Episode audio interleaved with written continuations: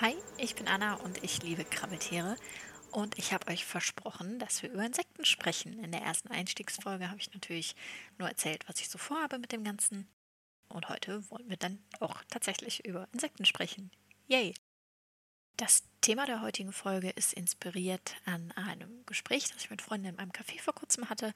Und zwar wurden wir belästigt von einer gemeinen Wespe, also einer nicht gemein im Sinne von gemein gemein, sondern das Tierchen heißt gemeine Wespe im Sinne von ordinäre Wespe.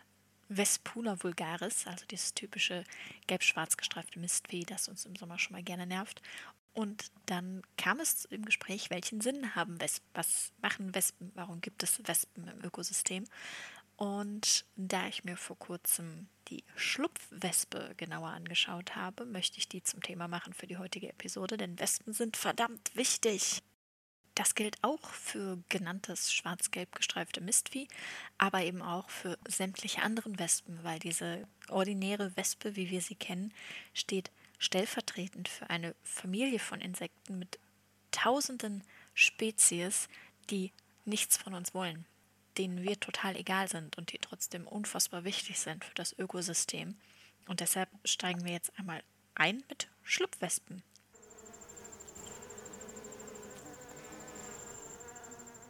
Was ist eine Schlupfwespe?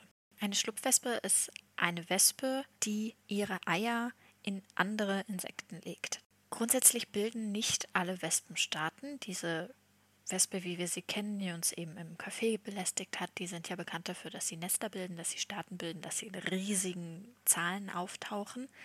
Andere Wespen machen das auch, aber sehr, sehr viele Wespen leben eben auch solitär und dazu zählen auch Schlupfwespen bilden keine Staaten, haben kein Interesse an unserem Picknick, trägen nicht in Schwärmen auf und eben dadurch, dass sie ihre Eier in anderen Insekten ablegen und die Larven damit großziehen, können sie uns sogar in der Bekämpfung von Schädlingen helfen und bieten so unter Umständen ökologische Alternativen zu Insektiziden. Das ist immer ein bisschen mit Vorsicht zu genießen, weil dadurch halt gerne auch invasive Spezies eingeführt werden, bla bla bla. Das ist aber Thema für einen anderen Podcast. Heute geht es nur um die Wespe. Kurz zur Systematik. Es gibt einmal die Familie der echten Schlupfwespen und die Überfamilie dazu sind die Schlupfwespenartigen.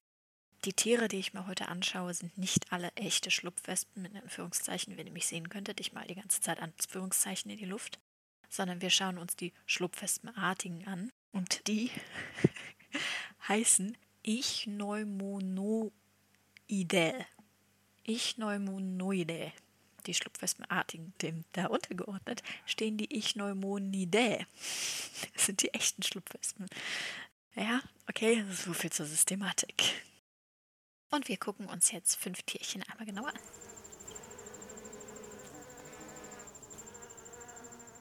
Das erste Tierchen, das wir uns heute genauer anschauen werden, ist die Holzwespen-Schlupfwespe, die, wie der Name schon vermuten lässt, die Holzwespe als Wirt hat. Der wissenschaftliche Name für diese Schlupfwespe ist Rösa persuasoria. Okay, haben wir das einmal aus dem System. die gibt es tatsächlich auch hier in Europa. Die habe ich selber auch schon gesehen. Und wenn man Schlupfwespe googelt, ist das mit das erste, was auftaucht. Das ist diese etwas längliche, schwarz-gelbe mit diesem riesigen Legestachel, die immer so eine schöne Kurve macht, um halt ihre Eier in das Holz zu legen. Ich werde euch hier auf jeden Fall einmal eine Zeichnung von mir verlinken, dass ihr auch seht, was ich meine mit diesem schönen Bogen.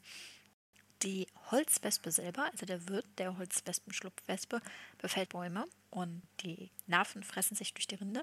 Und die Holzwespenschlupfwespe kann befallene Bäume am Geruch erkennen. Das heißt, sie tastet die Rinde mit ihren Fühlern ab und bohrt dann wirklich sehr präzise durchs Holz in die Larve und legt ihre Eier.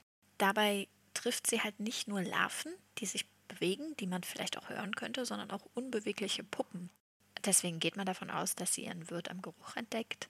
Wie genau sie da vorgeht, das ist noch nicht ganz geklärt. Manchmal finden auch Probebohrungen statt, aber sie trifft wirklich sehr präzise ihren Wirt und das finde ich extrem faszinierend. Und damit steht die Holzwespen-Schlupfwespe stellvertretend für alle Schlupfwespen, die Holzschädlinge befallen und damit dafür sorgen, dass unsere Wälder nicht von Schädlingen zerstört werden. So, kommen wir zur zweiten Wespe für heute. Und das ist mit einer meiner Lieblinge von denen, die ich rausgesucht habe. Ichneumon eumerus. Die hat tatsächlich keinen deutschen Namen und ich finde, sie klingt ganz wunderbar wie ein Digimon. Diese Wespe ist ein sogenannter Hyperparasit, das heißt, sie befällt andere Parasiten. In dem Fall die Larven des Kreuzenzian-Ameisenbläulings, also Raupen von einem Schmetterling. Dieser Schmetterling hat an sich eine sehr spannende Strategie gefunden, um seine Raupen geschützt zu wissen. Und zwar imitieren die Raupen Pheromone von Ameisen in der Nähe, sodass die Ameisen der Meinung sind, sie hätten eine ihrer Larven gefunden, weil es nach Ameisenlarve riecht. Und dann tragen sie die Schmetterlingsraupen in ihren Bau, wo die aufwachsen, den Ameisen keinen Schaden zufügen und dann als Schmetterling aus dem Bau rauskrabbeln. Damit hat der Schmetterling einen großen Schritt geschafft, der der Wespe noch bevorsteht. Und zwar ist er in den Ameisenbau eingedrungen, ohne von den Ameisen zerfleischt zu werden. Die Wespe nutzt ebenfalls Geruchsspuren, also Pheromone. Allerdings verwirrt sie die Ameisen und bringt sie gegeneinander auf, sodass sie sich so ein bisschen kabbeln und die Wespe ungeschadet einfach an den Ameisen vorbeikrabbeln kann.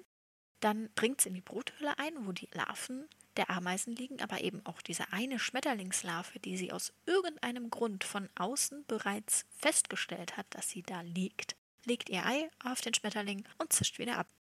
Das Spannende hierbei ist, dass die Wespe nur in Ameisenbauten eindringt, wo bereits Schmetterlingslarven drin sind. Das heißt, sie kann von außen irgendwie feststellen, ob ihr Wirt im Bau vorhanden ist oder nicht. Ich finde es unfassbar faszinierend, dass beide, also sowohl der Schmetterling als auch die Wespe, auf ihre Weise den Weg in einen Ameisenbau finden und da ihr Ding machen und die Ameisen davon gar nichts mitbekommen. So, kommen wir zu Wespe 3 von 5 und diesmal schauen wir uns an Aphidios Colemanni, Colemanni, Colemanni ist eine Brackwespe, die Blattläuse befällt und tatsächlich zur Schädlingsbekämpfung eingesetzt wird. Wie gesagt, immer mit Vorsicht zu genießen, weil so gerne invasive Spezies eingeschleppt werden, aber ich stelle sie euch trotzdem einmal vor. Aphidios colmani parasitiert mehrere Blattlausarten, was sie halt sehr effektiv macht. Und sie ist unfassbar schnell dabei. Sie hat die Blattläuse mit den Fühlern noch nicht ganz ertastet, zack, hat sie schon das Ei da reingelegt. Und die Larve wächst dann in der Blattlaus heran und hinterlässt quasi nur eine mumifizierte Hülle, was ganz schön eklig klingt. Aber wenn du die Pflanzen schützen möchtest, ist das natürlich äh, gewollt, dass die Blattlaus möglichst schnell das Zeitliche segnet. Sie wird tatsächlich auch als ökologische Schädlingsbekämpfung im Internet zum Verkauf angeboten.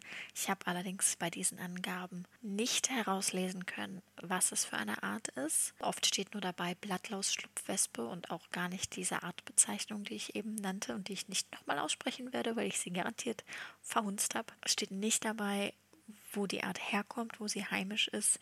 Und deswegen sollte sie wirklich nur im Innenraum oder in Gewächshäusern genutzt werden, damit sie sich nicht ausbreitet in Gebieten, in denen sie eigentlich nicht heimisch ist. Ein schönes Beispiel dafür, wie wir uns Wespen zunutze machen und wie Wespen für uns einen Nutzen haben können. Wespe 455 und oh mein Gott, ich kann sie nicht aussprechen, deswegen fange ich mit ihrem Wirt an. Es geht um eine Spinne der Gattung Anelosimus eximius. Die kann ich auch nicht aussprechen, wunderbar. Diese Spinne lebt in Ecuador und zwar in Kolonien. Das ist relativ ungewöhnlich für eine Spinne. Es sind mehrere Individuen, die gemeinsam leben und die Kolonie wird nur extrem selten verlassen. Also wenn eine Spinne von dieser Kolonie wegkrabbelt, ist das ein sehr untypisches Verhalten für diese Art. Unsere Schlupfwespe befällt jetzt eben exakt diese Spinne. Ich versuche einmal die Schlupfwespe auszusprechen. Ich werde sie euch zeigen, verlinken, aufschreiben, was auch immer. Sie heißt Zatipota percontatoria, Zatypota percontatoria.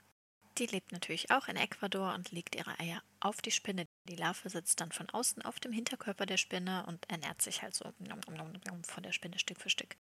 Dabei wird die Spinne bis zur Verpuppung der Wespe am Leben gehalten und das Spannende ist, sie wird zum Zombie. Die Larve manipuliert das Verhalten der Spinne so, dass die Larve geschützt ist Vermutlich geschieht das über Hormone, das ist aber nicht 100% erforscht.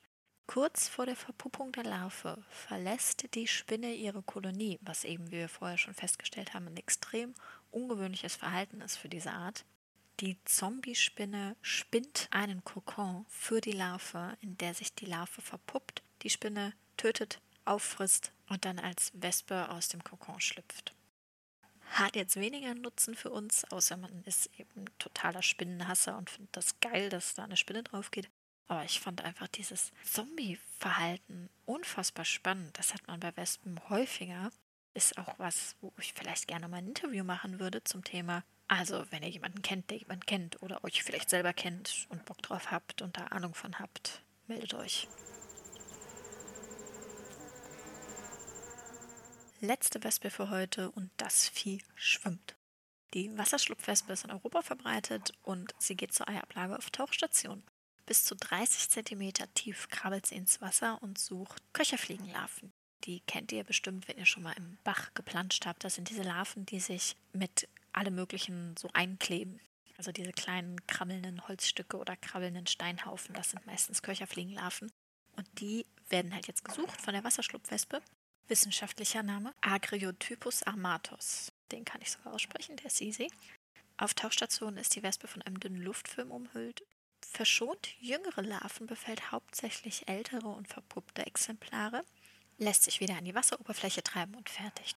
Durch den Luftfilm kann die Wespe 15 Minuten unter Wasser bleiben, was relativ lange ist, aber natürlich nicht lange genug für die Larve, um sich zu verpuppen. Das heißt, die Larve selber hat nicht diesen Luftfilm, sondern sie lebt davon, dass die Fliegenlarve sich bewegt und dabei die Wespenlarve mit frischem Wasser und Sauerstoff versorgt.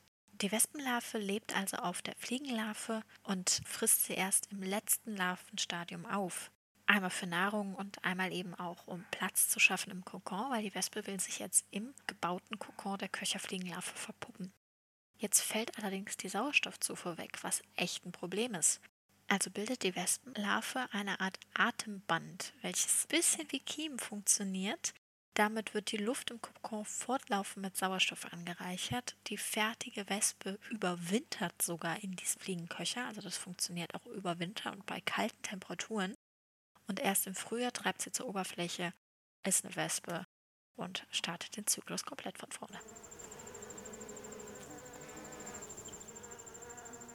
So, das war jetzt sehr viel Wespen-Content. Mal mehr, mal weniger mit Nutzen verbunden für uns. Aber ich hoffe, euch ist ein bisschen klarer geworden, dass Wespen nicht nur nervig sind, sondern ihren Platz im Ökosystem durchaus verdient haben und unter anderem ihren Beitrag dazu leisten, um Bestände von anderen Insekten zu kontrollieren. Ja, lasst mir einen Kommentar da, lasst mir eine Nachricht da, wenn ihr irgendwas korrigieren wollt, besser wisst, was anderes wisst, was Spannenderes wisst, was Spannenderes wissen wollt, meldet euch. Bis dahin. Tschüss.